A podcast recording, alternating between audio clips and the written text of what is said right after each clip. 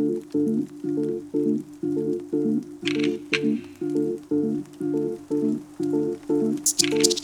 you.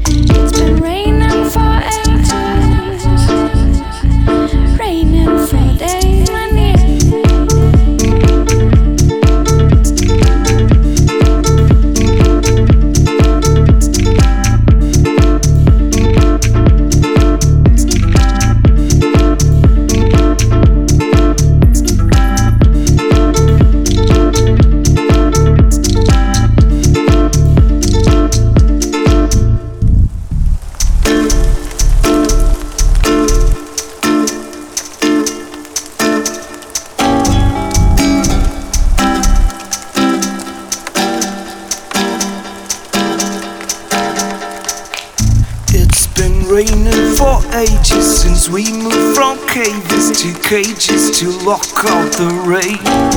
We protect our dealings with walls and a ceiling where it would be raining within.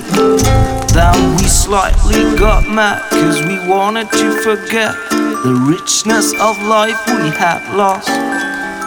It's also convenient. if I watch the scene, and again it is raining within.